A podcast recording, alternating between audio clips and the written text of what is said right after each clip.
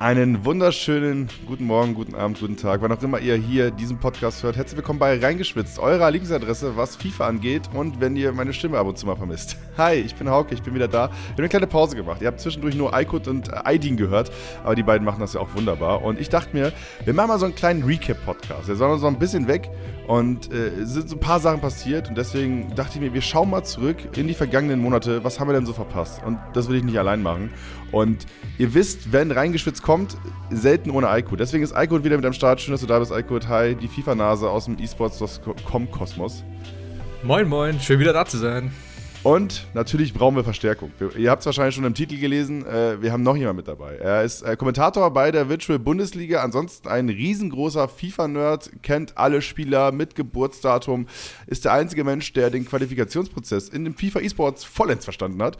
Dazu hat er einen eigenen Podcast. Äh, von der Ersatzbank gemeinsam mit Merova, der auch schon mal hier im Podcast zu Gast war. Und damit begrüße ich Mo von Mo's Ersatzbank. Hi. Ja, guten Morgen. Ähm, es ist morgen, wo wir aufnehmen. Es ist ziemlich früh. Also ich, ich bin das gar nicht gewohnt, so früh Podcast aufzunehmen, weil bei Mero ist es meistens so, dann ab 11 ist es möglich. Meistens passiert es etwas später. Ja, Aber liebe Grüße auch an meinen Podcast-Kollegen äh, Mero. Ne? Äh, liebe, liebe, Grüße. Ja, wir, nehmen wir arbeiten tatsächlich nur von 8 bis 11 und dann ist Feierabend. So ist es bei uns.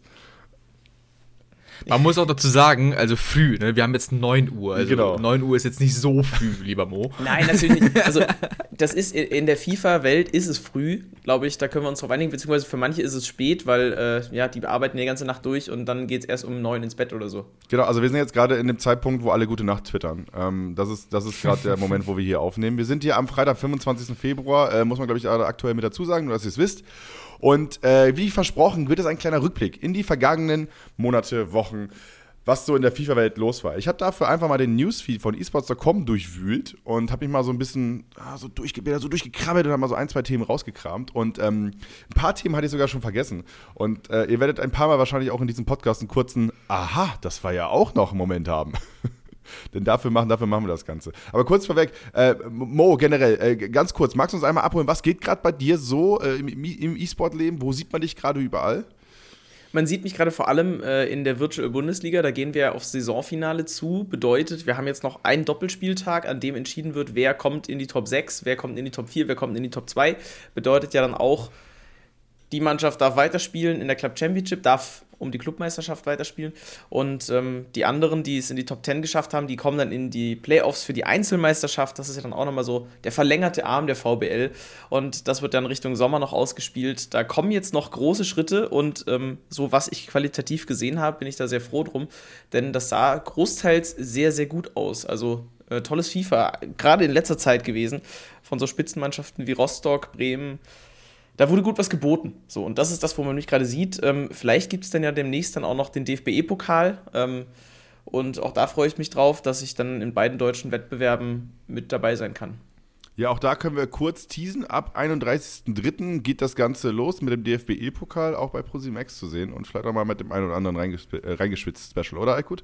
Da machen wir noch was, oder? Ja, auf jeden Fall. Ähm, da sind wir auf jeden Fall gehypt. Wir werden ganz viel Content zum DFB-E-Pokal bringen. Vielleicht auch noch später mal mit Mo, vielleicht auch von vor Ort. Das ähm, ist noch gerade in der Planung. Das, ähm, da freue ich mich auf jeden Fall drauf. Ja, der E-Pokal definitiv ein, ein, sehr spannendes Experiment. Einmal mehr David gegen Goliath und mal gucken, wer sich da am Ende durchsetzt.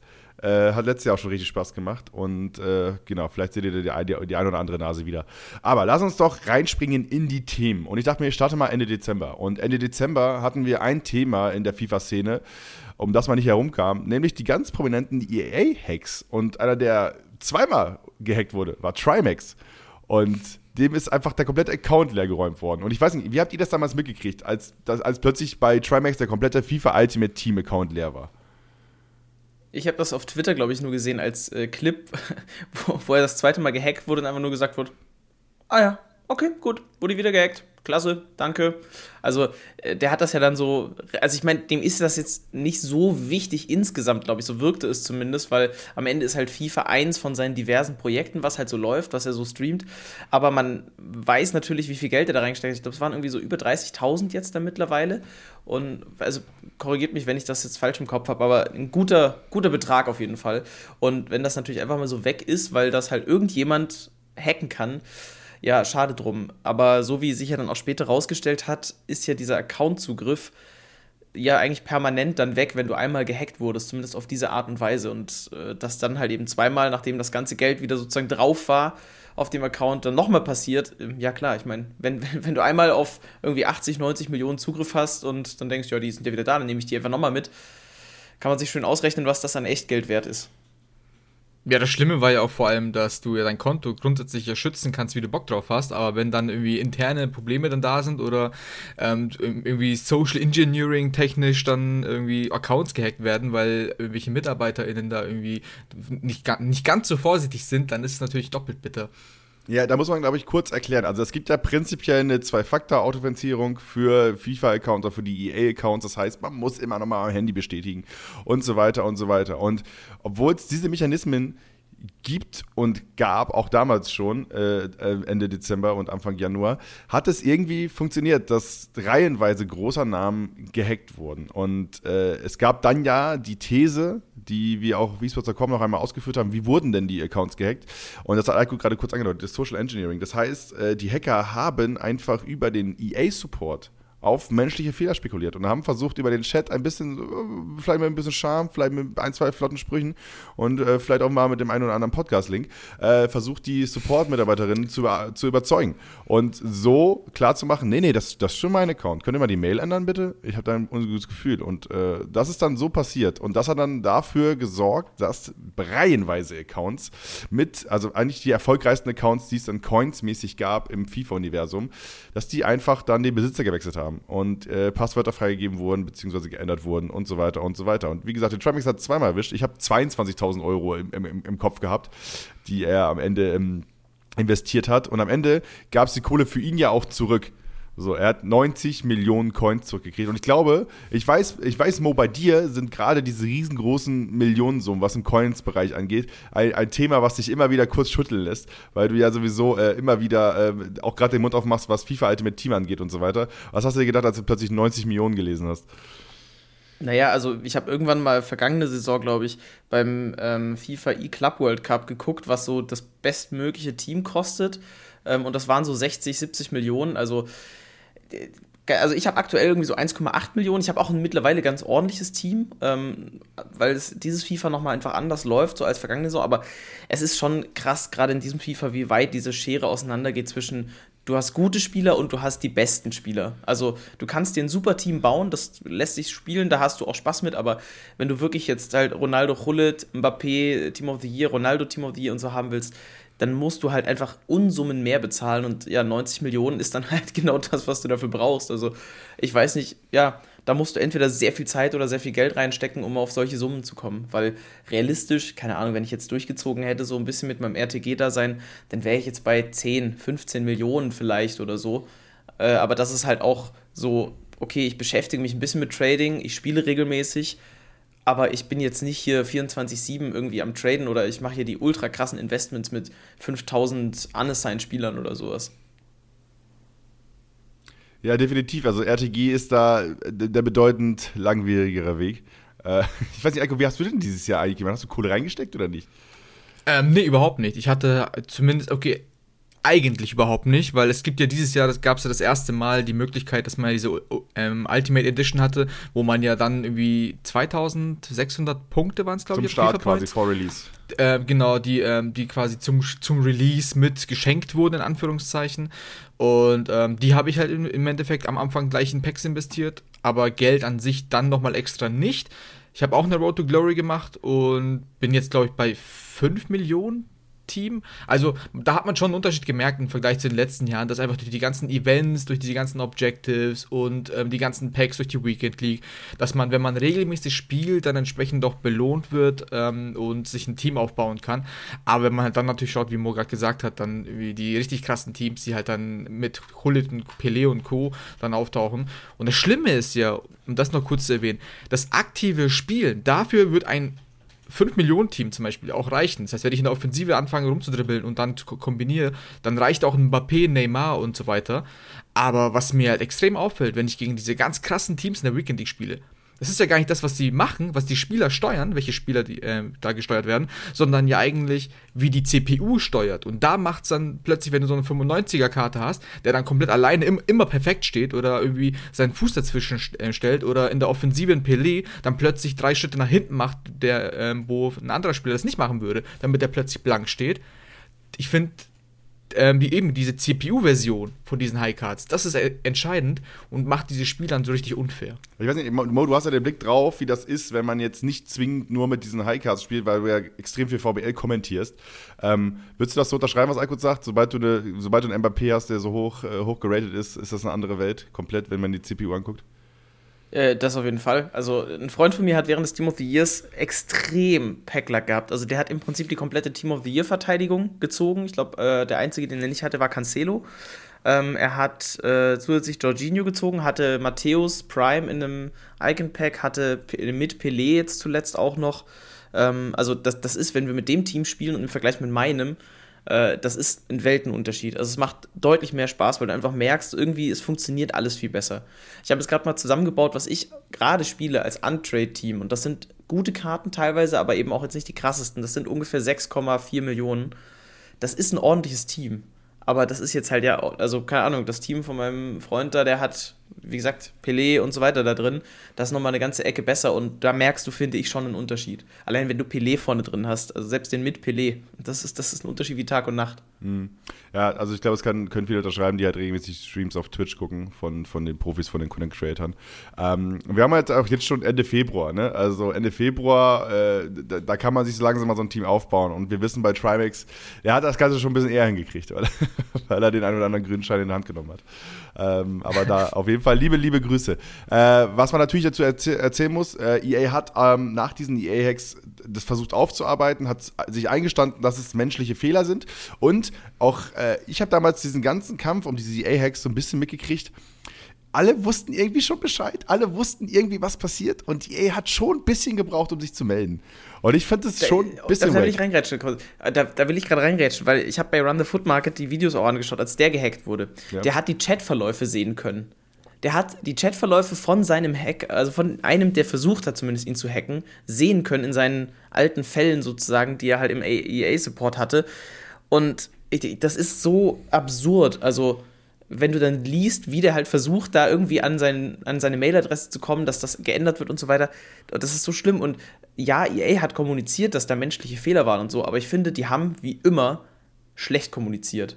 Also dann, als es dann mal war, haben sie gesagt, ja, ne, hier, das und das passiert und wir ziehen da jetzt Konsequenzen raus, aber das ging doch einen Monat lang, dass Leute gehackt wurden, Angst hatten, gehackt zu werden, also vor allem jetzt die großen Namen und einfach nichts kam. Keine Meldung so, hey, wir sind uns bewusst, dass hier gehackt wird und wir schalten einfach mal direkt diesen ganzen Support dafür ab, bis wir das wissen, was da passiert. Mhm. Weil es war offensichtlich, jeder wusste, wie es passiert und EA hat nichts gemacht über wirklich einen zu langen Zeitraum.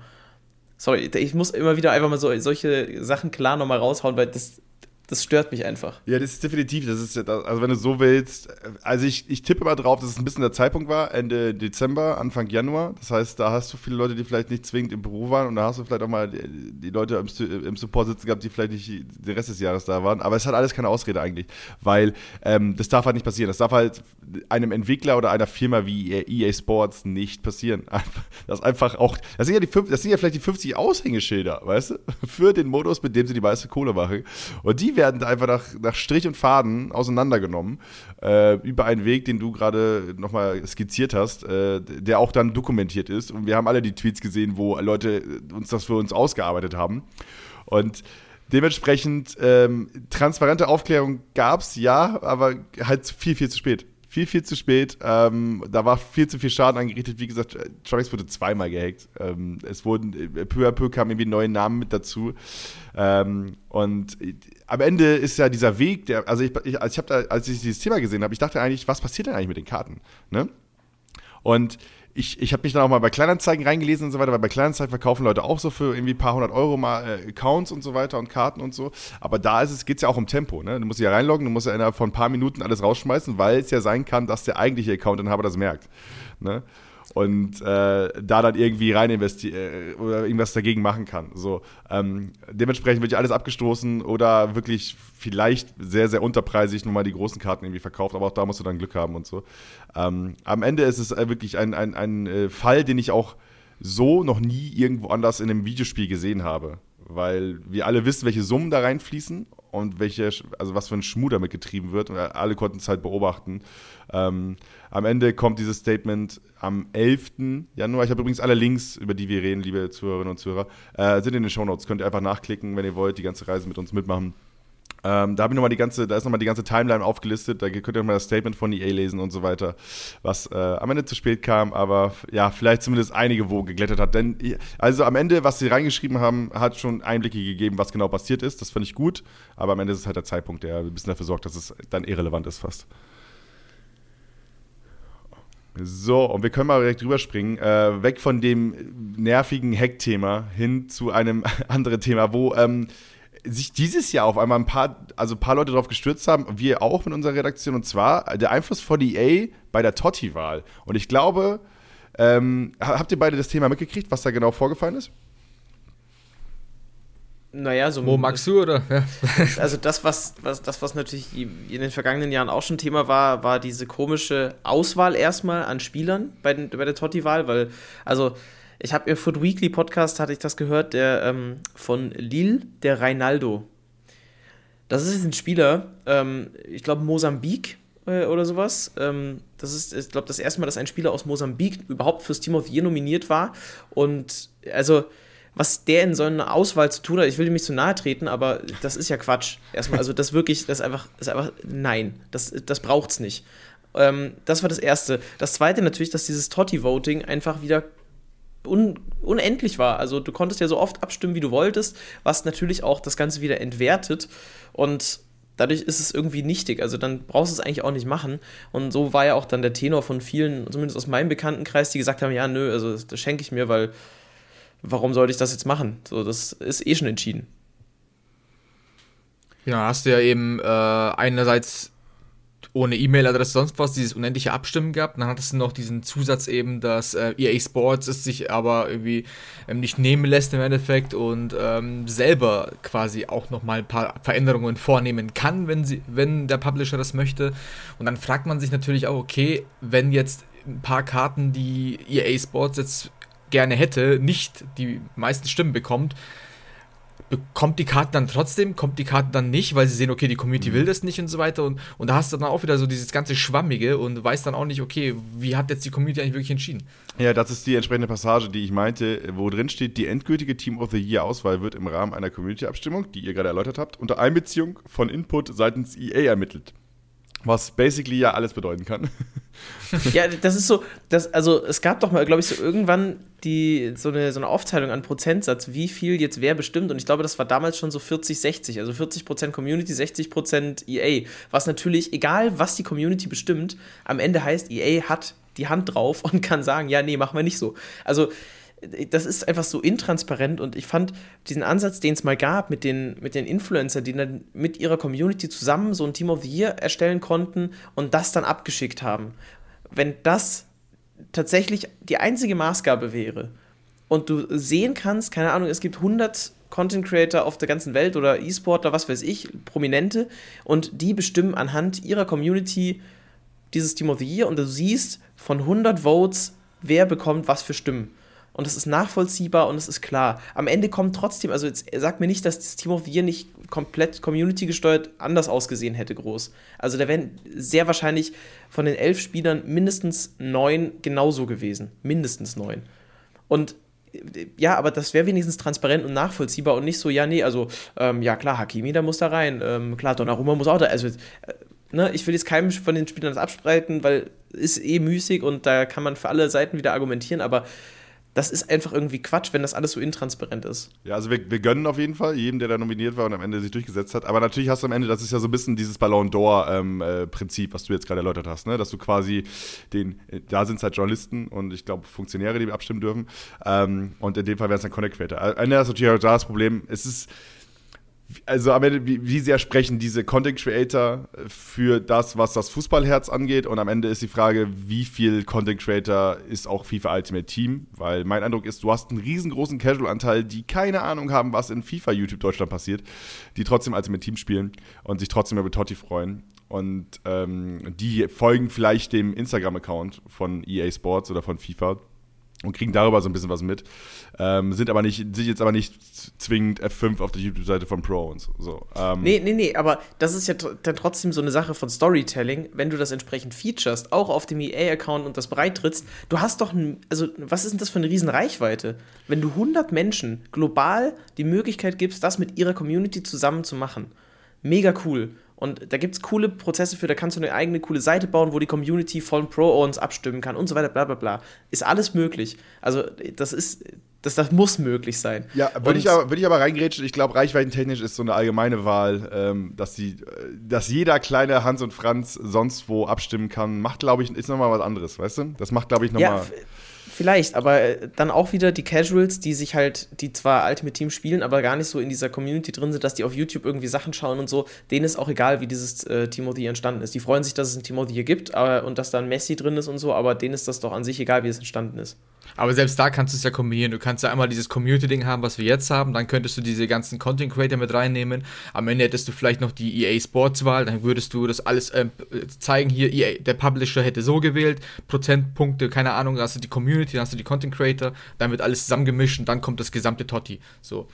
Alles ist im Endeffekt besser als was jetzt diese schwammige, jeder kann so oft wie er will, keiner weiß, wer was getan hat und am Ende hast du elf Spieler. Und ich glaube, wir sind einig, dass alles besser ist als das, wie es jetzt dieses Jahr gelaufen ist im Endeffekt. Würdest du, würdest du das genauso formulieren? Alles, alles ist besser als das, wie es jetzt aktuell gelaufen ist? Ich wäre dabei, ja. Also, okay. äh, das ist, das, also, das kannst du ja so nicht ernst nehmen. Also, ich meine, selbst wenn sie, selbst wenn sie am Ende das selber bestimmen würden, dann kannst du es trotzdem noch besser verkaufen. Okay, also, ja, das ist ja trotzdem noch so, selbst wenn sie am Ende einfach selber entscheiden, dann kannst du trotzdem noch irgendwelche Balken anzeigen lassen, wenigstens, wo halt steht, Messi 60 Prozent, äh, Mbappé 93 Prozent. Also, weißt du, so, das, das ist immer noch, finde ich, sehr, sehr, nicht mal pseudotransparent, sondern es ist einfach wirklich gar nichts. Ja, guter Punkt. Aber äh, ich will einmal die Namen vorlesen, die es ins Totti geschafft haben. Donnarumma, Cancelo Marquinhos, Ruben Diaz, Hakimi, Kevin De Bruyne, äh, Jorginho, Kanté, Messi, Mbappé, Lewandowski. Fehlt euch jemand in dieser Auswahl? Ich meine, wir sind jetzt, wir sind jetzt knapp anderthalb Monate zu spät zum Beschweren, aber wird, fehlt euch jemand? Ja. Bitte. Also, ähm, mein großes Problem mit dem Team of the Year insgesamt, das war auch so mit, der, mit den Wochen, in denen die zu ziehen waren, ähm, war die Linkbarkeit von Lewandowski. Also, wir haben für alle Team, also das war das am einfachsten zu verlinkende Team of the Year, einfach weil großer Premier League-Anteil mal wieder und natürlich einfach großer Paris Saint-Germain-Teil. Das Problem war aber, dass Lewandowski, der an sich eine der besten Karten sein sollte, ne, also auch hat er auch das beste Rating mitbekommen, einfach keine guten Links hat auf dem Level. Du hast auch da wieder gute Karten, mit denen du den verlinken kannst. Goretzka kam ja zum Beispiel als Honorable Mention noch dazu, aber das ist halt kein Vergleich zu den anderen Karten aus dem Team of the Year. Also vergleich den mit so einem Jorginho, mit einem äh, hier Kanté oder De Bruyne, das ist ja Quatsch. Also das ist ein ganz anderes Level nochmal. Und dass du da nichts Adäquates hast, weil natürlich Polen ist schwierig, da irgendwo einen Link reinzubringen über Nationen. Bundesliga, ja, okay, äh, gibt es halt auch, aber ist nur ein einfacher Link. Ein Strong Link wäre dann nur über Bayern möglich. Und dann musst du halt darüber nachdenken, Kimmich, Müller, äh, sowas reinzubringen, das gab es halt einfach gar nicht. Und auch danach natürlich, äh, werden wir sicher wahrscheinlich auch noch drüber sprechen, Future Stars ja, ihr wisst, wer da hätte kommen müssen. Einfach auch aufgrund dieses Storytellings, dass du diese Lewandowski-Karte, also die ist mit die günstigste Team of the Year-Karte, abgesehen von Donnarumma als Torwart, einfach weil der halt einfach so scheiße zu linken ist. Also mit, mit guten Links. So, warum? Ja, weil halt kein Musiala kam, kein Müller kam, die halt auf diesem Level gespielt werden können. Ich, also alle Leute, die da draußen jetzt gerade fleißig mitgeschrieben und mitgezeichnet haben, ähm, schickt uns aber bitte Bilder unter dem Hashtag reingeschwitzt, äh, wie ihr gerade die Linkbarkeiten, die Mo angedeutet hat, versucht habt zu visualisieren. Ähm, Freue mich drüber. Es ist, ein, ist ein total spannender Punkt. Also ähm, ist auch ein Blick drauf, den ich jetzt vielleicht nicht so habe, weil ich zu wenig FIFA spiele, um das zu beurteilen, aber ist auf jeden Fall ein guter Punkt. Ich weiß nicht, Aiko, hast du, hast du Lewandowski gelinkt gekriegt oder hast du den nicht mal mit der Zange gekriegt? Äh, ich sag mal so, also auf dem Level, so wie Modus gerade gesagt hat, auf dem Level mit, mit den ganzen ähm, Tottis und so weiter ist es tatsächlich sehr, sehr schwer. Ähm, grundsätzlich hast du natürlich Davis und könntest jetzt Lewandowski auf ZM stellen, dann könntest du ähm, mit Upamecano oder, ähm, keine Ahnung, Klostermann oder sonst wen dann irgendwie ähm, das Ganze linken. Ich glaube, Colossum hat ja, ähm, was war das, Rulebreaker-Karte hat er, glaube ich, noch gehabt. Aber da, sobald du dann die 90er-Marke knackst, hast du halt keine Chance mehr. Und ähm, also Kimmich, Goretzka, Müller, also Müller inzwischen vielleicht noch durch, ähm, durch die ähm, Player of the Month-Karte jetzt noch nee, nee, nee, nee, nee, nee, aber das, das, das, weißt du selber. Also, wenn du es willst, dann geht das schon, aber das, ist halt, ja, das macht halt keinen Sinn. Du machst halt Downgrades automatisch, ja. weil du halt sagst, du willst diesen Lewandowski spielen. Und das ist zum Beispiel auch ein Punkt, den ich zusätzlich interessant finde Lewandowski ist viel zu schlecht. Vergleicht ihn mal mit Ronaldo zum Beispiel. Das ist eine sehr ähnliche Karte von den Werten her. Also so mal basically, ne, von den, von Face-Stats. Das Problem ist, Ronaldo ist halt immer noch Ronaldo, der hat seine eigenen Animationen, der hat sein Bodytype und so weiter und so fort und ist dadurch besser, plus hat 5-Star-Skills. Warum gibt man Lewandowski nicht einfach 5 Sterne schwacher Fuß, 5 Sterne Skills, einfach so, um diese Karte deutlich interessanter zu machen, um dann auch sozusagen es ja, dass man sagt, ja, okay, komm, dann spiele ich jetzt halt nur einen 90er Goretzka, ähm, der auch noch super ist, aber halt einfach nicht so krass. Aber ich spiele den, aber ich habe dafür einen krassen Lewandowski, den ich einbauen kann und will, weil der halt auch jetzt 5-Star-Skills hat. Und das ist das erste Mal, dass Lewandowski mit 5-Star-Skills rumrennt oder so. Das hätte diese Karte deutlich, deutlich interessanter gemacht im Vergleich zu allen anderen Karten aus dem Team of the Year, was ich natürlich als Bayern-Fan sowieso doppelt blöd finde einfach, dass die einzige Bayern-Karte dann so schlecht behandelt ist in diesem Team of the Year im Vergleich zu allen anderen. Und ja, also Lewandowski kostet ein Zehntel von dem, was Ronaldo kostet. Das ist irgendwie, das, ja, es tut mir ein bisschen weh. Und das, obwohl Ronaldo nur der zwölfte Mann war. Ja, aber das ist die Fußballwelt, da können wir nicht viel machen. Ich glaube, da gibt es am Ende auch immer noch Mechanismen, die nichts mit der FIFA-Welt zu tun haben, die da irgendwie greifen. Ähm, aber auch das ist Teil von Ultimate Team. Aber äh, spannende Diskussion auf jeden Fall. Du hast vorhin kurz die Future Stars äh, angesprochen. Was meinst du da konkret? Naja, also seit Future Stars äh, wieder im Raum stand, war der Ruf nach Musiala extrem laut. Also zumindest aus der deutschen Community. Und ich glaube, das war egal, was für ein Fan du bist, aber objektiv gehört Musiala zu den größten deutschen Talenten. Ich glaube, da sind wir uns alle einig. Und dass diese Karte nicht kommt, schon eine große Frechheit. Und dann ist ja auch, das Fass hat das eigentlich zum Überlaufen gebracht, dass dann dieser komische Talentscout, der uns noch nie einen guten Spieler gebracht hat, also wirklich noch nie, dann am Ende einen deutschen Spieler bringt. Und ich dachte so, okay, komm, jetzt rettet das doch bitte. Ihr habt den nicht in die Teams gebracht, aber jetzt rettet bitte diese ganze Situation, bringt Musiala einfach, wenn jetzt ein deutscher Spieler ausgewählt wird. Und dann ist die Wahl am Ende zwischen einem RF und einem Innenverteidiger. Du denkst, okay, Musiala, vielleicht ein Position Change? Ja, warum nicht? Auch cool. Ja, Leveling. Also äh, größtes deutsches Talent ähm, überhaupt. Ich weiß, also da, ich verstehe das halt einfach nicht, wie du das so in den Sand setzen kannst. Du, hast auf jeden Fall, du hast auf jeden Fall einen Narren gefressen an, an der Auswahlpraktik. Wir haben auf esports.com auch mal die, die beliebtesten Future Stars gesammelt. Den Artikel gibt es auch nochmal in den Show Notes. Ähm, äh, ich, ich, ihr müsst mir bei den Namen ein bisschen helfen, weil ich ja nicht vollends drin aber laut Statistik äh, aus Anfang Februar ist äh, äh, Chalaba, äh, Chaloba von äh, Chelsea der beliebteste Feature Star. Würdet ihr damit d'accord gehen? Oder ist das, äh, liegt äh, Footbin, wo glaube ich die Stats herkommen, äh, ich glaube, das liegt einfach daran, dass du den erspielen kannst. Ne? Du hast ja dieses ähm, Academy Objective gehabt, ah, okay, wo du right. einfach nur einfache, easy Aufgaben gelöst hast und dann am Ende ein 88er ähm, ZDM oder Innenverteidiger Chab ähm, Chal Chaba, Chaloba. Chaloba einfach. ähm, zu erspielen. Den habe ich mir auch erspielt. Ich finde den tatsächlich auch ähm, sehr, sehr gut in der Defensi äh, im defensiven Mittelfeld. Ich bin mir noch nicht ganz sicher, ob der ähm, Kanté wirklich ablösen kann. Da bin ich mir noch ganz uneinig. Da ähm, bin ich mal gespannt, was der Mo sagt, ob er ihn schon probiert hat. Ich habe ihn noch gar nicht fertig erspielt. Also ich bin bei diesen, das ist auch wieder so ein Thema für sich. Ich finde es erstmal schade, dass wir nur zwei von solchen erspielbaren Karten hatten. Also das hat, nimmt auch mit jedem Jahr ab und das finde ich blöd, weil das eigentlich immer cool war. Was mich stört, ist, dass man extrem viel Squad-Battles dafür spielen muss und musste. Fürchterlich. Ähm, also ist aus der Core-Community-Sicht, glaube ich, Katastrophe. Wenn ich jetzt auch wieder Icon-Swaps sehe und so weiter, fürchterlich, macht gar keinen Spaß. Ähm, Aber da muss ich kurz dazwischen grätschen. Ich finde ich find diesen Modus perfekt, um nebenher noch irgendwelche Serien zu gucken. ja, aber es ist trotzdem für mich ist Zeitverschwendung. Also finde ich irgendwie Quatsch. Dafür, dass die Karte am Ende, glaube ich, gut ist, aber eben auch da wieder, ja, gut, nicht, nicht perfekt. Also, das ist eine coole Option und ich finde auch, die ist sicherlich beliebter durch diesen Position Change. Also, beziehungsweise, dass du dir auswählen kannst, welche Position du haben willst, was cool ist.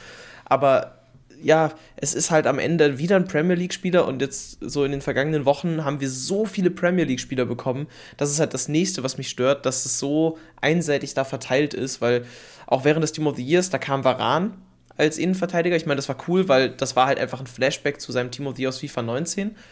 Ist cool, ist legitim, aber ja, Premier League-Spieler halt. Jetzt kam äh, der Chaloba und auch so was SBCs und so angeht, es kommen irgendwie immer nur Premier League-Spieler oder vor allem Premier League-Spieler. Und ja, wir haben so viele Optionen. Ich, ich weiß auch nicht. Ich bin. Das ist nochmal ein anderes Problem. Da kommen wir bei, bei Future Stars vielleicht, wenn wir jetzt da noch ein bisschen ausführlicher drüber sprechen, nochmal drauf. Ähm, ja, wir haben ein, ein großes Rating-Problem, so insgesamt. Äh, bevor wir das Fass aufmachen, muss man natürlich mal kurz ergänzen, dass Mo natürlich auch der Schwitzer vor dem Herrn ist, äh, was, was Squad Pellets angeht. Äh, oder liege ich da ja, falsch? Ja, natürlich. Ja, absolut. Also jede Woche, alle 40 Spiele, ähm, nur auf Ultimativ. ähm, also ich bin da, ich bin da sehr gut drin. Sehr gut, alright. lass uns, lass hast, du, hast du nicht, hast du, gab es nicht von dir eine Story, dass, äh, wo du ein Squad Battle Partie verloren hast? Ja, nein, bei der Geschichte nein, nein, nein, nein, nein, eben nicht, eben nicht. Aber das war, ich glaube, das war noch ähm, aus dem zweiten Set der Icon Swaps 1 äh, und ich habe bei der VBL Squad Battles gespielt mit halt irgendeinem so Gurkenteam, so einem Silberteam, mit halt, wo du drei gleichzeitig machst, drei Aufgaben gleichzeitig. Mhm. Das war eine übelste Gurkentruppe. Ich, du musst ja auf Weltklasse spielen. Das war halt, keine Ahnung, wahrscheinlich so ein mittelmäßiges Team, was gegen das ich gespielt habe.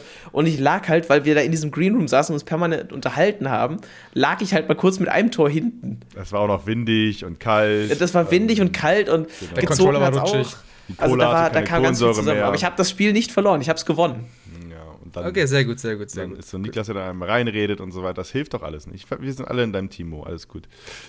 Das, das, das, ist überhaupt nicht schlimm. Jeder lag mal hinten im Squad Battle.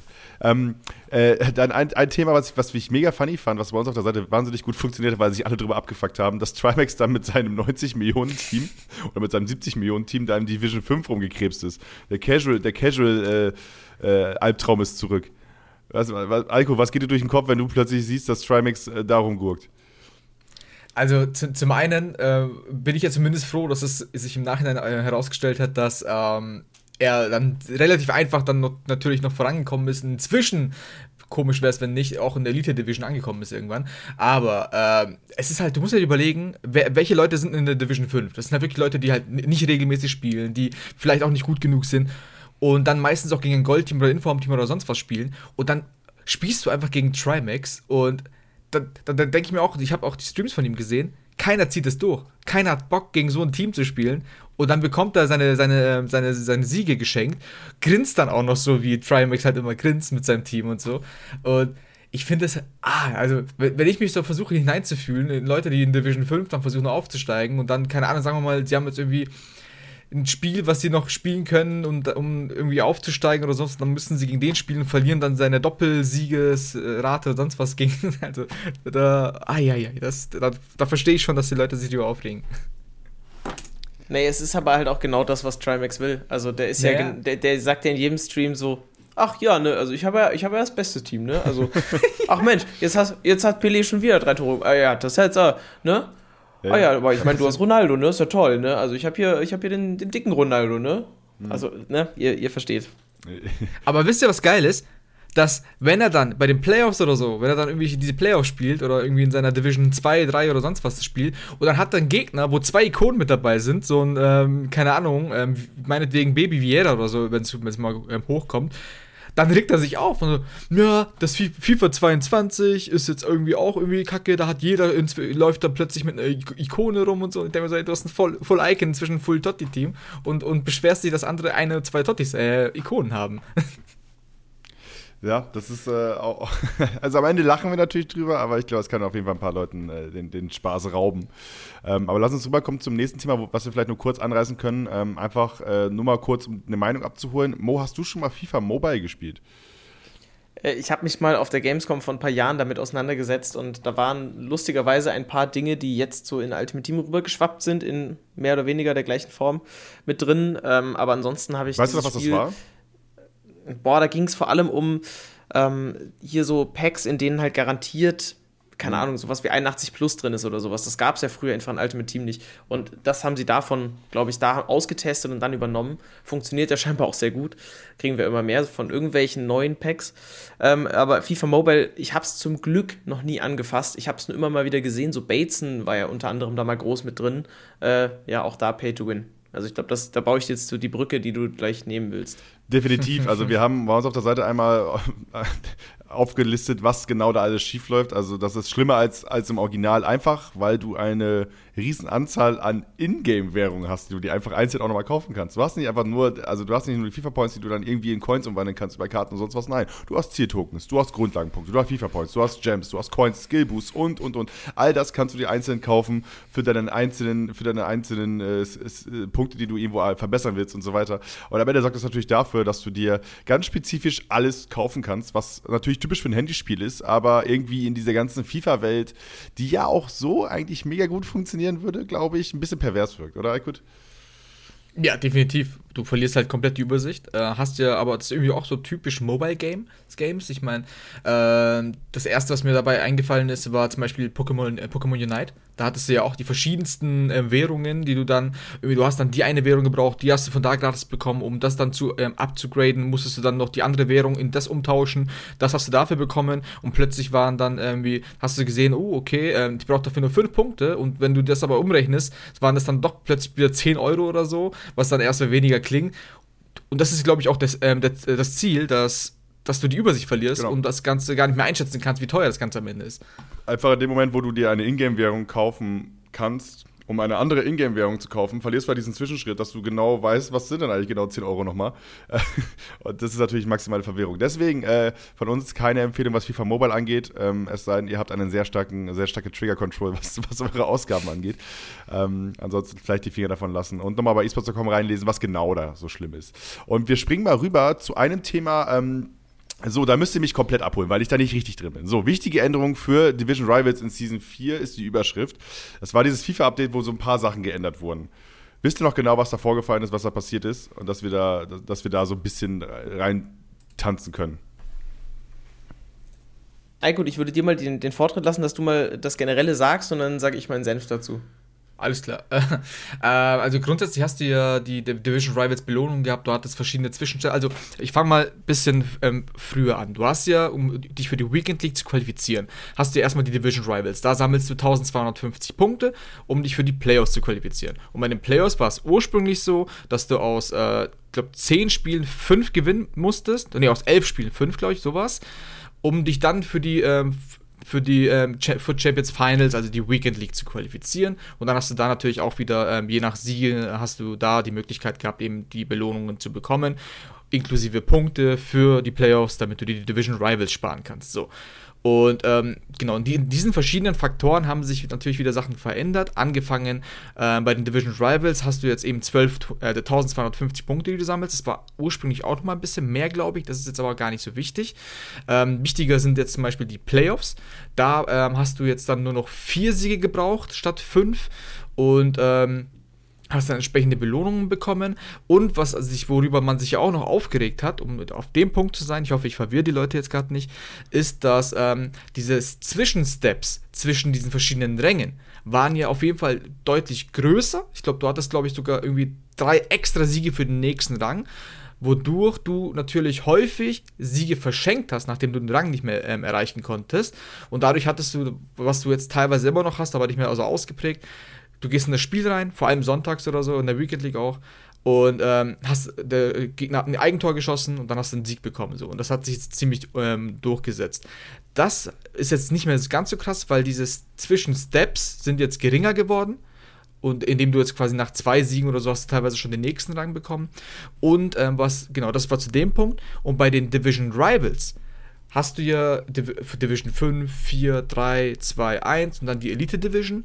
Und da gab es ja auch Rewards. Und ähm, da ist nämlich so, dass diese, ähm, du hast drei Siege und sieben Siege gehabt für Bonus-Rewards. Und jetzt brauchst du, glaube ich, acht Siege für den Bonus-Reward. Und diese ganzen Zwischensteps, die du hattest in einer Division, jetzt sagen wir mal Division 2, ähm, hattest du, du musstest, sagen wir mal, zwölf Siege holen, um aufzusteigen. Und dazwischen gab es auch nochmal Ränge. Und je weiter du gekommen bist, hast du bessere Belohnungen bekommen. Das wurde komplett weggelassen. Und jetzt hast du quasi pro Division nur eine Art von Rewards, die du bekommen kannst.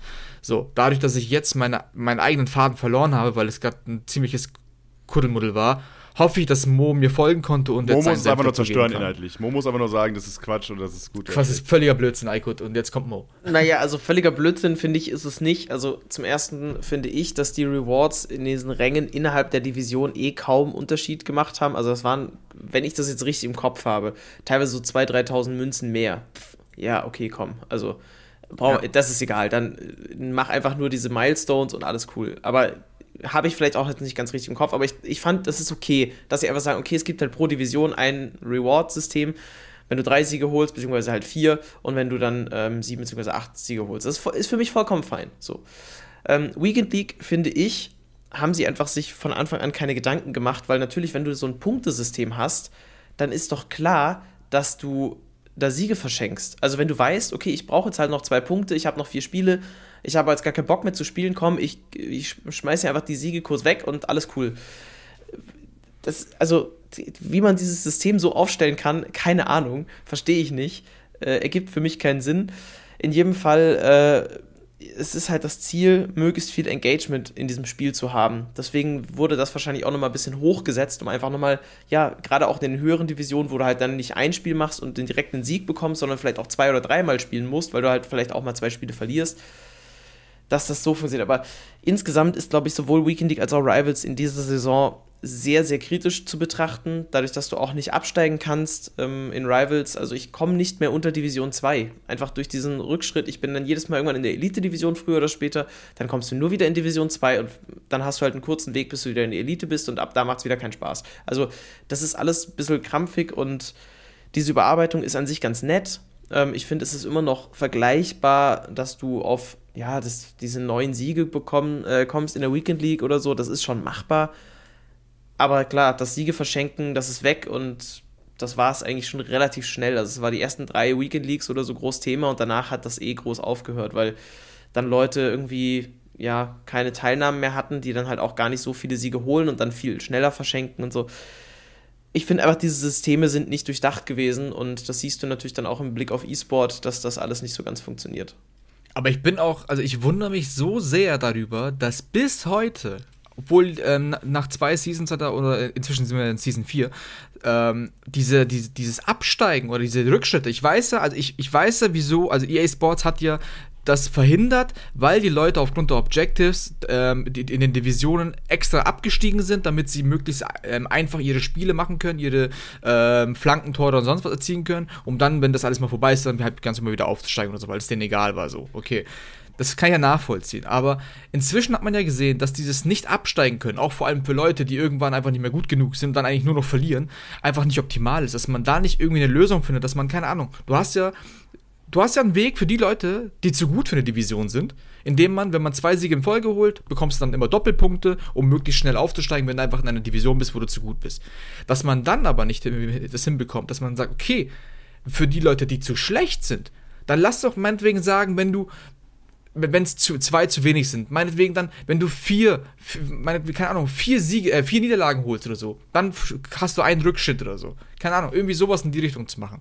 Dass man absteigen kann, wenn man zu schlecht ist. Weil die Leute, die halt dann irgendwie nicht elitemäßig unterwegs sind und dann aber trotzdem, weil so viele Leute irgendwann zwangsweise nach oben sich drücken, dann nicht mehr absteigen können. Ich meine, das ist, äh, ich habe so viele Tweets auch gelesen, vor, vor, allem auch zu Beginn, die dann gesagt haben, hey, ich, ich mache 30 Spiele, davon gewinne ich zwei. Äh, wo ist da der Sinn dahinter? Du hast gerade indirekt noch einen guten Punkt da mit reingebracht, und zwar, dass die Leute früher abgestiegen sind, bewusst, um Objectives machen zu können. Jetzt ist meine Frage, welche Objectives?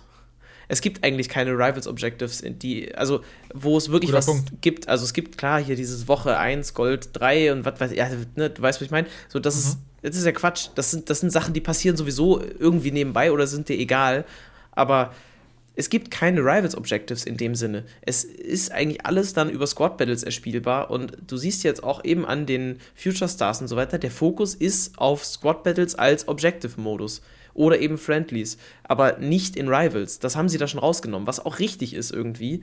Aber, aber, nicht ganz, nicht ganz, weil du hast ja immer noch, weil Du bist ja das perfekte Beispiel. Du hast Squad Battles. Das heißt, grundsätzlich würdest du dann natürlich statt Squad Battles ja die Rival-Spiele machen. Und wenn du jetzt diese ganzen easy Abstiegmöglichkeiten hättest, jetzt äh, will ich dir nicht unterstellen, dass du das tun würdest, aber andere würden dann vielleicht dann auch eher ähm, bewusst absteigen. Bevor sie Squad Battles spielen, würden sie dann lieber ähm, in den Division Rivals spielen. Ist, ja, genau, aber das Problem ist, wenn du jetzt zum Beispiel irgend so eine 81er-Karte, jetzt nehmen wir mal die Future Stars, und du musst dann so eine 81er-Karte irgendwie in dein Team einbauen und damit fünf Tore schießen in Rivals, in Division 2 oder 1. Das reicht schon.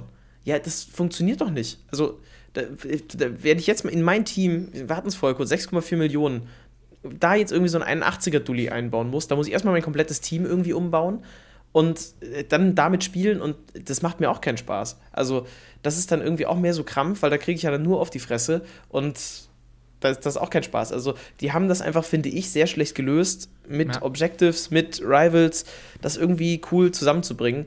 Und das mit den Friendlies kriegen sie ja auch nur so bedingt hin, dass das also, richtig gut funktioniert. Also mein Take so ein bisschen aus dem Ganzen ist, ich habe den Rivals immer so ein bisschen als Trainingsmodus wahrgenommen und nicht zwingend als Grind-Modus, um im Spiel Sachen abzuhaken. Äh, die Entwicklung, die ich aber jetzt so mitgekriegt habe, ist ja so ein bisschen, dass, der, dass die ganze Rivals-Aktion ein bisschen mehr zu dieser zu, zur Trainingssache wird, oder? Dass du ein bisschen besser trainieren kannst dort, weil du auf Leute ja, triffst, also, gegen du spielen musst und dir halt nicht um andere Sachen Gedanken machen musst. Rivals ist ja eigentlich sogar der E-Sport-Modus dieses Jahr. Also, das ist sogar, das geht ja über Trainingsmodus raus. Das Problem ist, dass halt auch das nicht so richtig funktioniert. Das ist nochmal ein anderes Thema.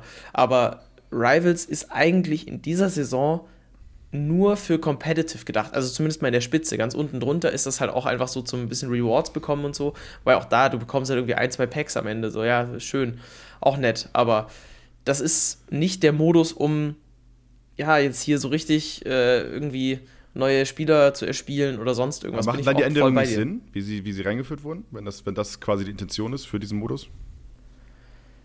Boah, keine Ahnung. Also ich bin, bin es einfach, so diesen ganzen Objective Grind, ich, ich lasse es teilweise auch einfach, weil es okay. mir zu blöd geworden ist. Also ich habe jetzt, wie gesagt, so Chalobar, ich habe den fast fertig. Äh, ich weiß nicht, ob ich den, den anderen, den äh, Portugiesen, überhaupt noch mache, weil der ist komplett in Squad Battles, glaube ich, zu erspielen. Es ist, es ist einfach wirklich müßig, da jetzt irgendwie groß was zu machen. Versteht, glaube ich, jeder ja, FIFA-Fan da draußen. Eine Frage dazu ganz kurz. Mo, hast du eine Serienempfehlung, die ich währenddessen gucken kann, wenn ich die Squad Battles mache? Murderville. Ist keine lange Serie, aber war ganz nett. Sehr gut. Kann man auch mal die Sense auspacken in FIFA, wenn man dran denkt. Ähm, so, dann lass uns aber mal rüberspringen zu, zu, einem anderen Thema, wo ihr beide äh, so halt zumindest halbwegs drin seid. Und zwar gibt es mit UFL ein neues Spiel, was reinkommt. Jetzt, ich brauche einfach nur eine schnelle Antwort. Ist es, ist es, kann es ein FIFA-Killer sein, Freunde? Es kommt drauf an. ja, ich schließe mich da an. Also, äh, ich, ich, ich kann es weiter ein bisschen weiter ausführen, weil wenn wir jetzt ehrlich sind, wir haben noch nicht wirklich viel von UFL zu sehen bekommen. Wir haben ein Gameplay-Video, das wenig überzeugend ist, aber man muss auch dazu sagen, ich habe zum Beispiel unter anderem ja auch mit Erhan Keimann, also Dr. Erhano, ein Interview geführt ähm, zu dem Thema äh, mit UFL, ist es eine Konkurrenz oder so. Die Sache ist, gameplay-technisch ist es im Endeffekt das, das Wichtigste. So. Gameplay muss an, an, sich passen, Grafik und so weiter, was jetzt bei der UFL jetzt nicht so, ähm, nicht so optimal, sag ich mal, ähm, aussieht, ist jetzt in, vielleicht auch egal. Das heißt, wenn UFL es schafft, dass das ähm, Feedback, dass, ähm, also das Spielfeedback gut ist, dass man wirklich ähm, wenig Bugs oder Fehler hat, dass das Spiel flüssig läuft, dass die Server stabil sind. Im Endeffekt, und das habe ich jetzt als ähm, Zitat von der FIFA-Karte, mit der ich letztens auch gesprochen habe, ähm, die ähm, Content Creatorin von Red Bull Salzburg, sie hat eben en entsprechend auch gesagt gehabt, UFL müsste wahrscheinlich am Ende so aufgebaut sein wie FIFA mit den Events, mit den äh, Möglichkeiten, nur halt, dass die diese Fehler, die da sind und vor allem Serverstabilität, dass diese Sachen, die uns so sehr ähm, nerven, dass diese Sachen funktionieren. Weil an sich ist FIFA ein sehr, sehr starker Titel. Das muss man halt auch sagen. Es, Millionen Leute spielen das äh, Spiel. Und ähm, du hast diese ganzen Events, du hast die Grafik, die, man muss also auch sagen, einfach sick ist. Also die Grafik ist richtig gut. Wenn man jetzt schaut, eFootball hat versucht, irgendwie FIFA was entgegenzusetzen. Mit Fotorealismus und sonst was ist damit richtig auf die Schnauze geflogen. Wobei so. ich da auch mal ganz kurz reingrätschen möchte. Wir haben uns alle auf diese Screenshots gestürzt. Das Gameplay, was ich dann gesehen habe, bei anderen Leuten sah nicht so scheiße aus, wie die Screenshots es haben vermuten lassen. Ja, weil die meisten, äh, meistens ist es, also das Problem war ja auch die Emotionsdarstellung. So, mhm. wenn du, wenn du jetzt die Spieler hast, die jetzt im Spiel normal laufen und einfach nicht viel, äh, viel Emotion zeigen und einfach das Gesicht an sich, das sah auch richtig gut aus. Da haben wir, glaube ich, auch ein Video äh, veröffentlicht, ein Vergleich, was wir ursprünglich hatten. Aber eben, sobald es äh, Richtung Jubeln geht und so weiter, dann hat sich das Ganze, also da hat irgendwas in dieser ganzen Capture, äh, im ganzen Capture-System mal gar nicht funktioniert. Aber ich bin da, ich bin da bei dir. Also UFL kann auf jeden Fall was Spannendes sein, muss aber erst natürlich ein bisschen zeigen, was so geht. Die haben ja jetzt mit Ronaldo einen Coverstar, den man vielleicht schon mal gehört hat. Und äh, der kann halt helfen, so eine Simulation aus, aus, äh, aus dem Nichts halt irgendwie mit hochzuziehen. Ähm, aber ihr seid euch ja beide quasi einig. Man muss abwarten, was da passiert. Wir haben mit Goals noch eine zweite Simulation, von der ich aber nicht ganz so viel mitgekriegt habe. Habt ihr da eine kurze Einschätzung für mich? Ähm, ich hätte noch einen Take zu UFL gleich. also Goals ist natürlich noch weiter hinten, ähm, weil die später angefangen haben. Die sind ja noch sehr jung dabei. Ich bin jetzt auch mit diesem ganzen NFT-Kram und so weiter noch sehr skeptisch, wie das wird. Ich kann mir zwar NFTs im Gaming-Kontext irgendwie vorstellen, aber für mich ist das einfach ein Hype-Thema, das äh, ich nicht begreifen kann aktuell und wo ich das auch nicht sehe. Die stürzen sich da aber sehr drauf. Mal gucken, wie sich das entwickelt. Wir haben da noch gar nichts gesehen, deswegen bin ich da noch sehr vorsichtig. Bei UFL haben wir was gesehen. Ich, ich bin nicht überzeugt vom Ansatz, den die fahren werden, weil für mich müssten die einfach alle Clubs raushalten aus diesem, ich sag mal, Ultimate Team-Klon und einfach nur die Spieler haben, aber das ist nochmal eine Diskussion für sich. Ich finde den Ansatz nicht so gut. Ähm, Gameplay haben wir eben kaum was gesehen. Das, was man grafisch gesehen hat, ist definitiv noch nicht das Level, das wir gewohnt sind jetzt durch FIFA. Aber das kann ja noch kommen. Ähm, was für mich das, das Größte an Hoffnung ausmacht, ist, dass die Geld haben. Also das, was sie auch in dieser Präsentation gezeigt haben, zeigt, die wollen da rein, die wollen da angreifen, in genau diesen Bereich. Und das ist erstmal eine Ambition, die ich äh, unterstützenswert finde und wo ich Hoffnung habe, dass daraus was entsteht. Was es am Ende wird, keine Ahnung. Die werden sicherlich mal noch mindestens ein Jahr dann brauchen, wenn es draußen ist, um das irgendwo in eine Form zu bringen, die funktioniert. Und bis dahin. Vor allem müssen wir ja ganz kurz zu UFL noch, man muss ja auch noch bedenken, also UFL soll ja ein Free-to-Play und Fair-to-Play-System haben. Und ähm, sie möchten ja im Endeffekt dann auch Geld, so ähnlich wie bei League of Legends und so weiter, ja dann generieren durch Ingame-Käufe, die aber nicht das Spiel an sich beeinflussen. Das heißt, du kannst dir keine Spiele oder sonst was kaufen. Folge dessen müsste man also wahrscheinlich Trikots, Stadien und sonst was dann Schuhe. irgendwie per Geld kaufen. Schuhe. Und Schuhe oder sowas, so, meinetwegen, genau. Und dann müsste man natürlich die Community in die Richtung führen, dass es auch sich lohnt, Geld in solche Sachen rein zu investieren. FIFA hat ja einen Ansatz mit Stadionumbau und so weiter, was ich meine, also meiner Meinung nach komplett verhauen wurde, weil zu Beginn hat man ja damit beworben, dass das Stadion noch klein ist, dass man sich das Stadion da entsprechend aufbauen kann. Und inzwischen hast du von Anfang an ja ein Riesenstadion und kannst nur Cosmetics und sonst was ändern, die einfach keinen interessiert. Also.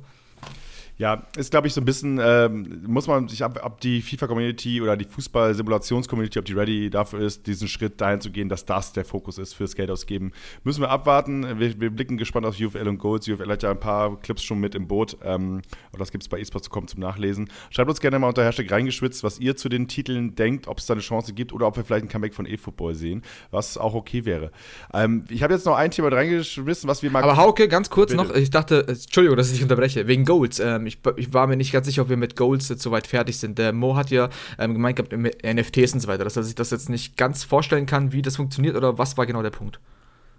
Ja, also ich, die sind einfach sehr auf, wir machen das mit NFTs und wir machen hier irgendwie krasse Action und das wird ja, jeder kann Play to Earn, da irgendwie auch Geld rausziehen am Ende aus diesem Spiel. Ich bin aber noch sehr skeptisch, was das angeht, ähm, okay. weil das für mich einfach noch nicht schlüssig ist. Und solange ich auch Gameplay-mäßig noch nichts gesehen habe, will ich da auch noch nicht sagen, dass das gut wird. Egal, ob da jetzt Kurt mit dabei ist oder sonst wer. Also, das ist einfach noch deutlich mehr mit Skepsis bedacht als im UFL zum Beispiel. Ja, ich bin da nämlich auch gespannt, weil wir haben ja bei Ubisoft, die haben ja ihr eigenes NFT-Marketplace ja angekündigt und ähm, haben ja, da haben wir auch was auf der Seite ja gemeint gehabt, so ja, das Problem, die Community ähm, kritisiert das, weil sie nicht verstehen, was dahinter steckt und so. Und bei NFTs wird es ja ähm, bei Golds ja im Endeffekt in die ähnliche Richtung gehen. Sie werden ihr eigenes Marketplace haben, wo man dann Schuhe und sonst was und in den NFTs selber, also es wird ja im Endeffekt ja nicht gesagt, dass ähm, du per NFT dann die Schuhe besitzt, sondern die Schuhe und die ganzen Cosmetics, die du in dem Spiel hast, werden ja in diesen NFTs quasi vom Verlauf her abgespeichert, wodurch es ja möglich ist, dass du diese ganzen ähm, Trikots und sonst was dann damit ja in ihrem Marketplace handeln kannst und das dann quasi nachverfolgbar ist und nicht eben duplizierbar ist. Und da bin ich dann gespannt, wie die Umsetzung wird und ob das dann auch für, für die Community dann wirklich auch dann interessant sein wird. Das klingt perfekt für alle 7. und 8 Klasse da draußen, die auf dem Weg zur Schule mal kurz in die Web-App gucken wollen. Ähm, das ist äh, mega, mega Idee. Äh, also ich, äh, ich bin, ich bin bei beiden Sachen gespannt. In dem Moment, wo ein Fußballspiel in sowas abdriftet, habe ich natürlich ein bisschen Bauchschmerzen. Aber wir schauen mal weiter zu einem nächsten Thema, wo ich auch ein bisschen Bauchschmerzen kriege. Und zwar Karten, die aus Ultimate Team äh, verschwinden, können wir auch kurz abhandeln, weil es ein mystiges Thema. Wir hatten jetzt mehrere Skandale. Einmal Greenwood, der aus dem Spiel aus Ultimate Team rausgeflogen ist, wegen Vorwürfe der häuslichen Gewalt. Wir haben Mark Overmars als FIFA-Ikone, der rausgeflogen ist, äh, weil der sich auf der Arbeit äh, daneben benommen hat und äh, seine Mitarbeiterin belästigt hat. Ähm, und dann haben wir nochmal den Fall von Kurt Zuma, der äh, den äh, nach dem Katzentritt, was über Snapchat von der Sun veröffentlicht wurde und so weiter, ähm, der ist aber nicht rausgeflogen. Jetzt ist die Frage, was, was muss denn passieren, damit man rausfliegt? Oder wie, wie, wie blickt ihr da drauf? Ist das eine Frage, die man stellen darf? Boah, also ich würde mich da jetzt gar nicht so weit aus dem Fenster lehnen, das groß ausbreiten, weil am Ende, ja, mir ist das relativ bums. Ich meine, ob jetzt eine Ikone rausfliegt oder nicht, ist mir am Ende auch egal, weil davon haben wir eh unzählige äh, und eh viel zu viele, die man auch gar nicht unbedingt dann sieht. Also von dem her, wenn jemand Scheiße baut, soll er raus. Das ist mir dann relativ egal. Also ob jetzt die, der Spieler noch verfügbar ist oder nicht, was ich dann halt krass ah. finde, sind halt die Transfermarktentwicklungen. Ne? Also bei Greenwood war zum Beispiel, es wurde bekannt, was da los ist und der wurde halt einfach, das war, der wurde gekauft wie Klopapier im April 2020, weißt du?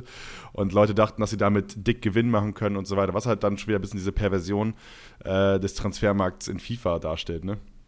Ja, das ist das große Problem, dass die Community leider insgesamt so schlimm ist, dass die genau solche Reaktionen hatten. Ich weiß noch, Junior Malanda damals vom VfL Wolfsburg, der junge Belgier, der gestorben ist, und auch bei anderen, die gestorben sind. Äh, es ist einfach abartig und wirklich, es, passiert gerade so viel Schlechtes. Lass uns von dem Thema weggehen, weil es ist einfach, es ist einfach ein richtig beschissenes Community-Ding. Bin ich, bin ich vollkommen bei dir. Alkut, da übergebe dich mal ganz schnell. Es sei denn, du willst noch zwingend was reinwerfen, da darfst du die Hand heben. Ansonsten, äh, ansonsten reden wir weiter. Ähm, nee, bleiben wir beim Positiven. Gehen wir auf schöne Dinge. Positiv. Wir sind mal gespannt, was da, wer, wer da noch in Zukunft rausfliegen wird. Wir, wir werden es auf jeden Fall bei uns mitkriegen. Aber wir haben natürlich jetzt noch ein Thema, du hast es vorhin kurz angeteased.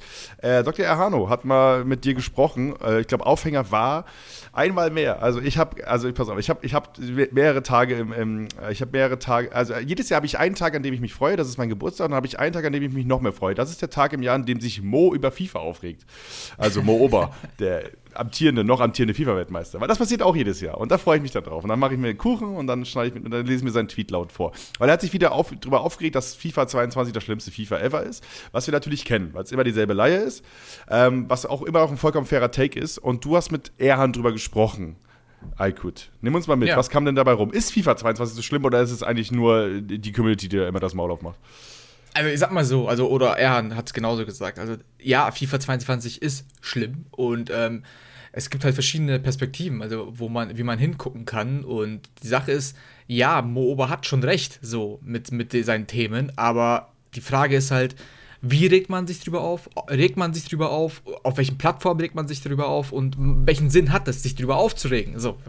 Und die Sache ist halt, ähm, zum einen, ich glaube, ich glaube, also MOBA hat sich ja auch drüber, drüber aufgeregt, dass ähm, zwei Tage ähm, oder ein paar Tage bevor ähm, das Turnier stattgefunden hat, kam noch mal ein Patch raus, das das Spiel irgendwie verändert hat. Dann ähm, hast du ähm, verschiedene Sachen wie, was, was ich mit Ehren geredet habe, mit, dass man irgendwie auf Zeit spielt, dass man irgendwie allgemein irgendwie auch mit der toxischen Community und dass, die, dass sich die Leute auf Twitter über jede Kleinigkeit inzwischen aufregen und bei jeder Kleinigkeit schon sagen, ich werde in die Psychiatrie eingewiesen oder muss eingewiesen werden. Darüber hat sich zum Beispiel Ehren auch besonders drüber aufgeregt aufgeregt, weil es einfach, ähm, einfach unschön ist, vor allem gegenüber von Menschen, die wirklich mit solchen Problemen zu kämpfen haben.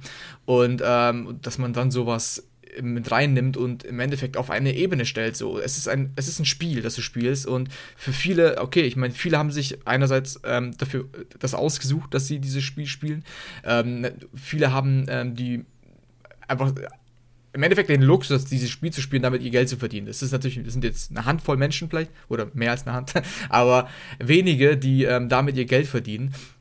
Und ähm, dann ist natürlich Erhan auch ähm, über eine ähm, Seite auf, äh, blickt auch über eine Seite mit einem Auge drauf mit der Managementbrille so. Ne? Also er ist Ex-Profi, er kennt natürlich die Seiten äh, eines professionellen FIFA-Spielers oder äh, professionellen FIFA-Spielerin, die ähm, das Spiel aus spielerisch Gameplay, servertechnisch natürlich darüber aufregen können.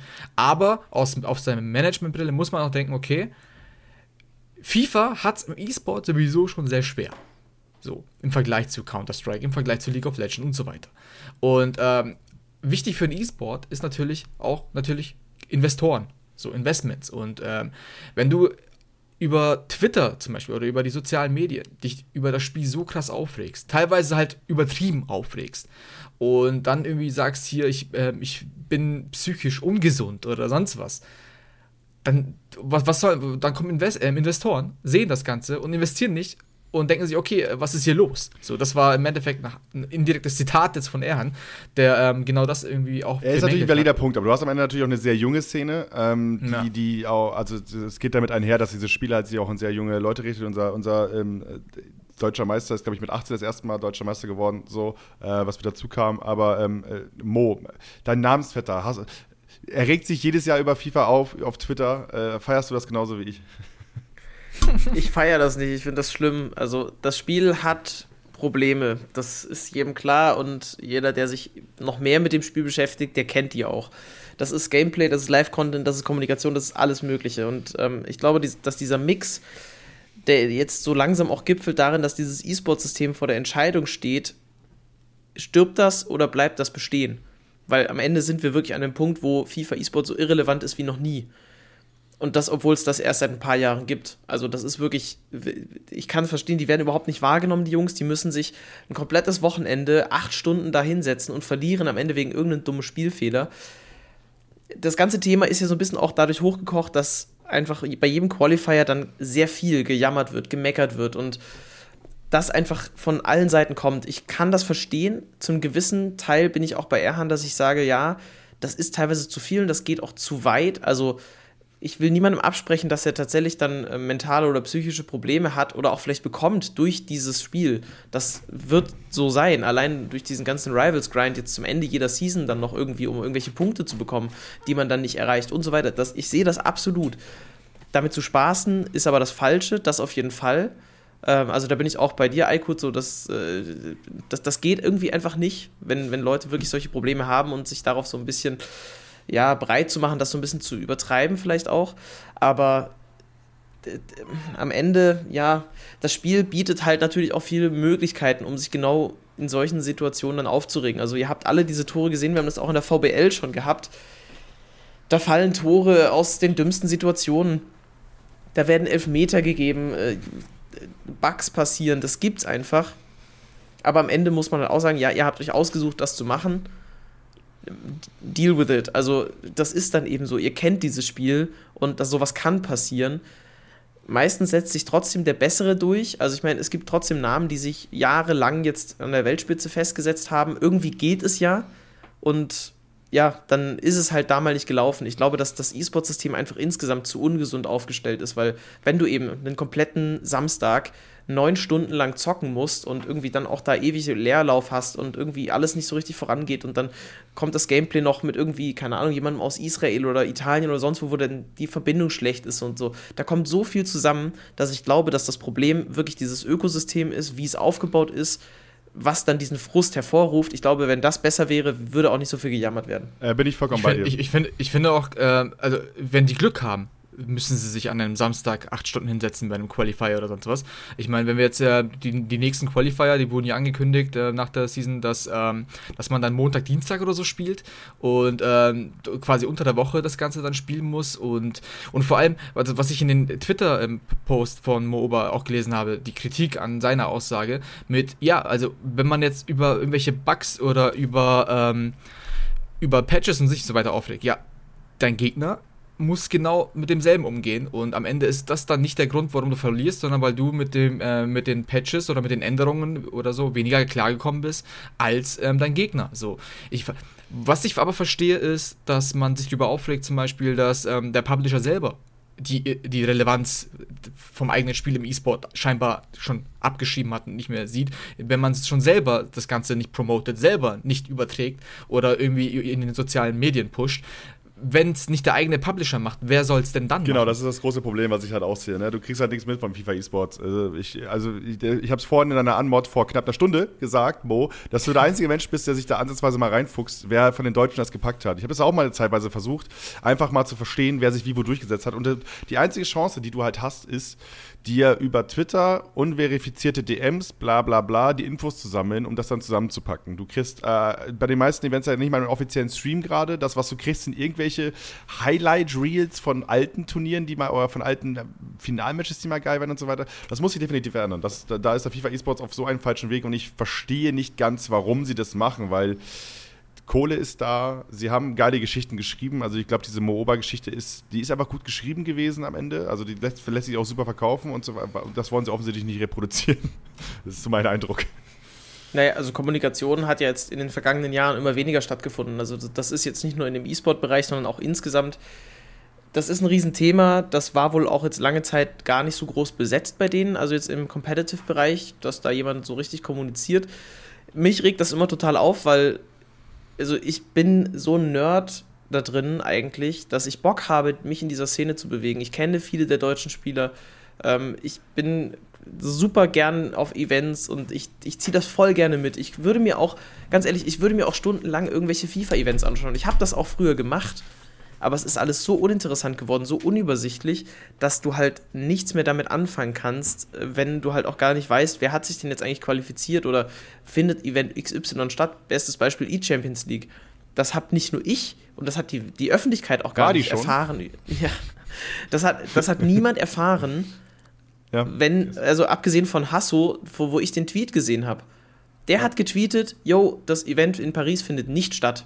Das war, nur so haben das auch Vereinsverantwortliche mitbekommen, ja, genau, deren halt die Spieler dabei waren. Du kannst nichts machen, also, du kriegst nichts mit, du hast keinen offiziellen Weg, es gibt keine, es gibt ähm, keine offizielle Coverage, es ist auch für, also ich kann ja auch aus der Redaktionsseite sprechen, du kannst als Redaktion, es ist so schwierig, einfach Infos zu kriegen, weil du musst dir dann ein Netzwerk aufbauen, mit diesem Netzwerk musst du arbeiten, das weißt du genauso gut wie ich, die, die halt alle eben die Infos zufüttern und am Ende bist du abhängig von irgendeinem Cheat, der von irgendwo kommt und das ist halt kein weil am Ende sind wir uns auch einig, dieses ganze FIFA E-Sports-Thema, das wird dir reichweitentechnisch niemals irgendwo den Arsch retten. Aber es ist halt auch irgendwie wichtig, darüber zu reden und zu berichten, weil es am Ende halt auch einer, ein wahnsinnig interessanter E-Sport ist, der auch in Deutschland halt eben Tradition hat und halt eben auch Aushängeschild ist für viele Vereine. Und trotzdem ist es so sackschwer, sie, da den Überblick zu behalten und irgendwie durchzublicken und das ist halt definitiv scheiße.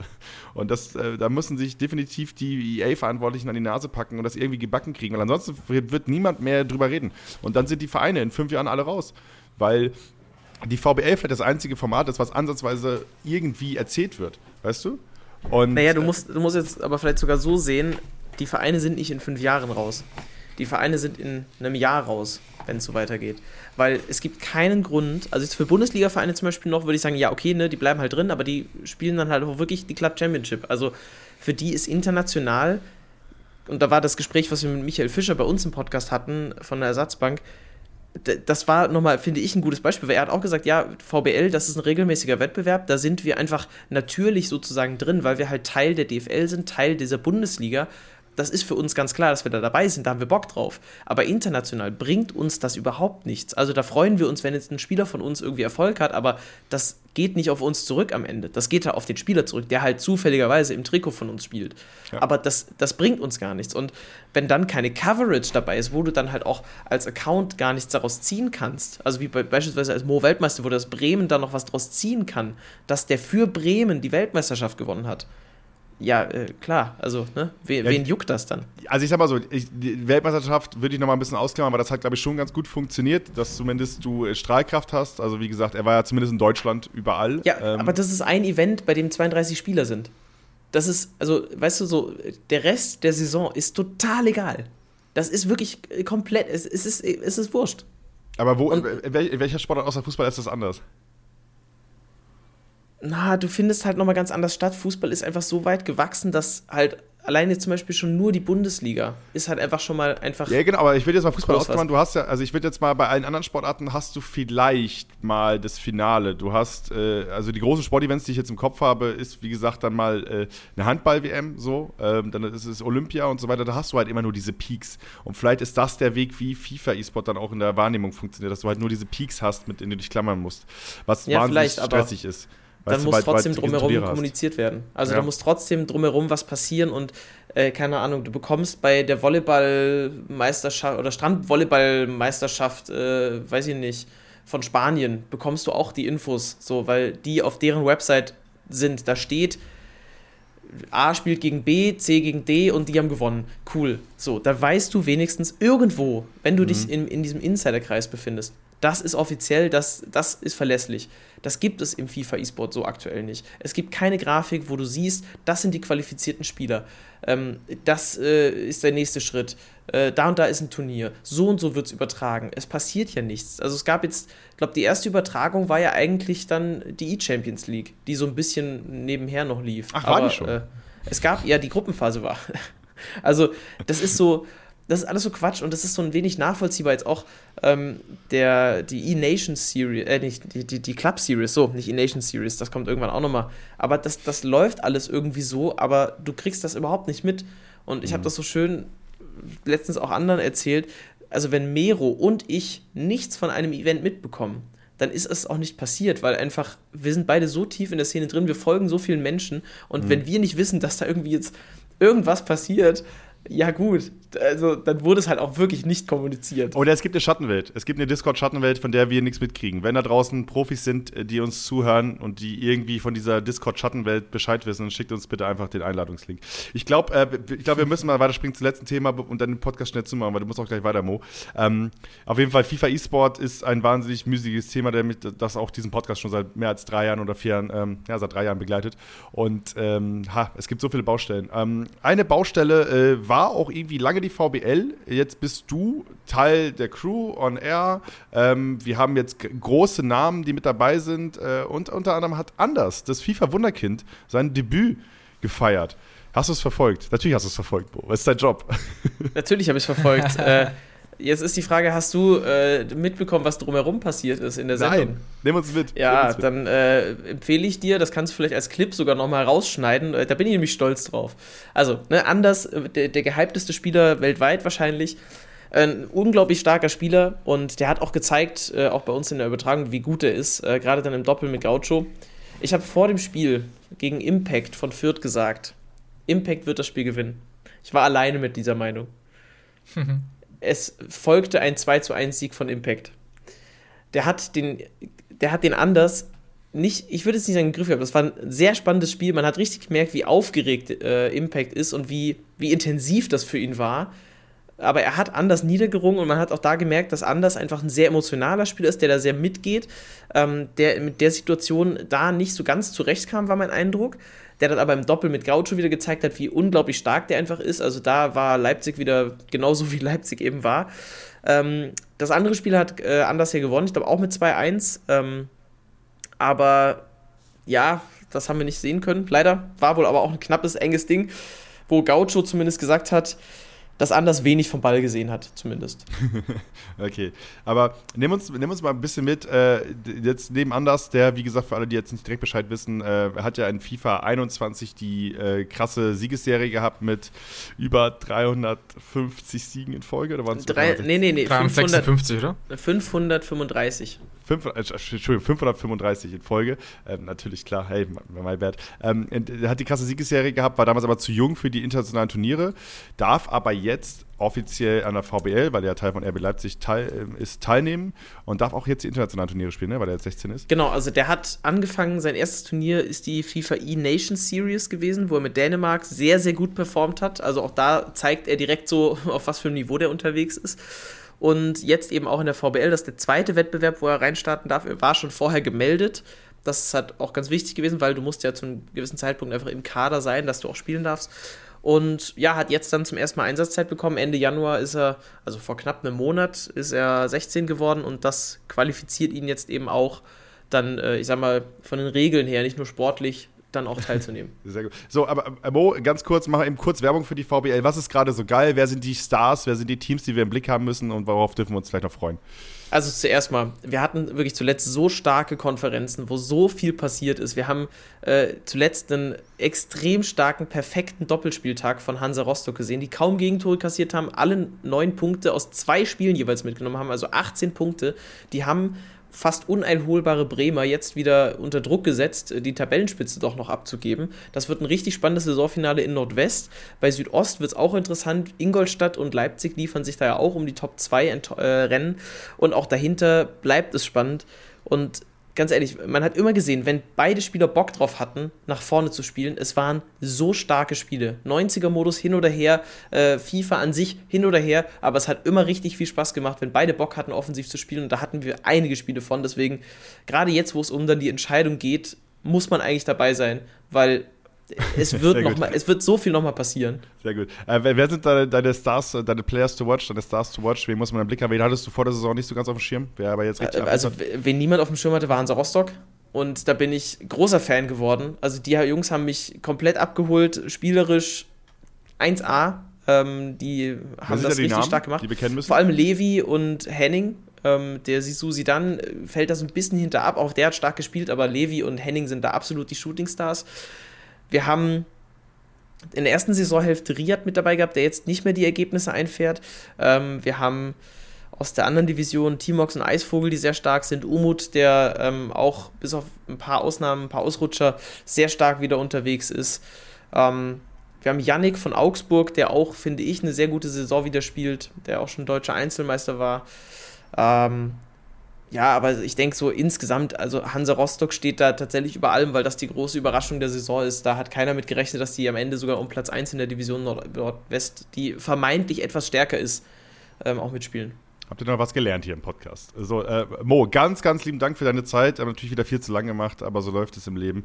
Aber zu kommt man nicht raus, gerade wenn die Themen so spannend sind und die Expertise so gut. Aykut, äh, jetzt haben wir natürlich mit dem DFB-E-Pokal nochmal äh, noch ein Highlight, was äh, Ende äh, März kommt. Worauf dürfen wir uns da ganz kurz freuen? Machen wir uns kurz heiß. Du bist ja mit am Start. Ja, ich würde sagen, dieses typische David ähm, versus Goliath haben wir wieder. Und ähm, ich mein, wenn man jetzt an letztes Jahr denkt, ähm, wo natürlich auch vermeintliche Amateurvereine mit Celtic Worms dann auch gewonnen haben, mit unter anderem Eisvogel, ähm, Henno war dabei und, und, und, und, und der Bomber. So, ähm, dann haben wir doch alle, äh, nicht unter anderem, sondern alle drei. Und da muss ich sagen, seitdem bin ich auch wieder ein richtiger Fan von Eisvogel geworden, weil ich einfach seinen 90er-Modus Spielstil einfach überragend finde. Macht richtig viel Spaß. Und deswegen, also wer Eisvogel bei der VBL beobachtet hat, darf ihn auch wahrscheinlich beim DFB-Pokal wieder beobachten. Also ähm, erstmal VBL abschließen und dann auf den DFB-Pokal freuen. Genau, am 31.03. Äh, geht es da los bis zum oh, 2.4. oder 3.4. Auf jeden Fall bis zum Finale Wochenende.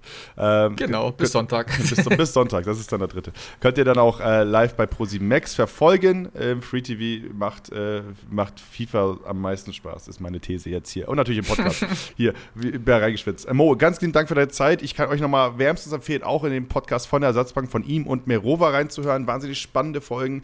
Äh, bedeutend. Äh, bedeutend intensiver in die Nerd-Themen reingehend, als ich es jemals sein könnte. So würde ich es formulieren, oder? Ja, wir, wir sind schon, wir sind schon sehr am Nabel der Zeit. Also wir haben immer wieder äh, auch Gäste dabei, also ähnlich auch wie ihr. Und äh, bei uns geht es immer sehr nerdig dann nochmal rein in die E-Sport-Themen, aber auch in diese ganzen Live-Content-Themen, also die wir jetzt quasi so im im langen Blick äh, über zwei Monate jetzt abgearbeitet haben. Äh, da sind wir dann immer auch nochmal nah dran und versuchen da zu jeder Promo nochmal zu sagen, ja hier, warum kein Musiala, warum kein Bayern-Spieler? Also sehr, wir, sehr meinungsstark. Sind wir sehr nah dran. Ja, ja, klar. Sehr, sehr meinungsstark. ähm, ansonsten hört gerne in die, in die wöchentlichen Folgen von Icon und Aidin rein. Ähm, die gibt es hier äh, jede Woche auf dem Feed. Ähm, auch da immer spannende Insights. Ansonsten danke ich äh, für eure Zeit hier äh, im, im, Call, für eure Zeit da draußen an den Hörgeräten und äh, dann hören wir uns zur nächsten Ausgabe von Reingeschwitzt wieder. Bis denn, ciao. Ciao.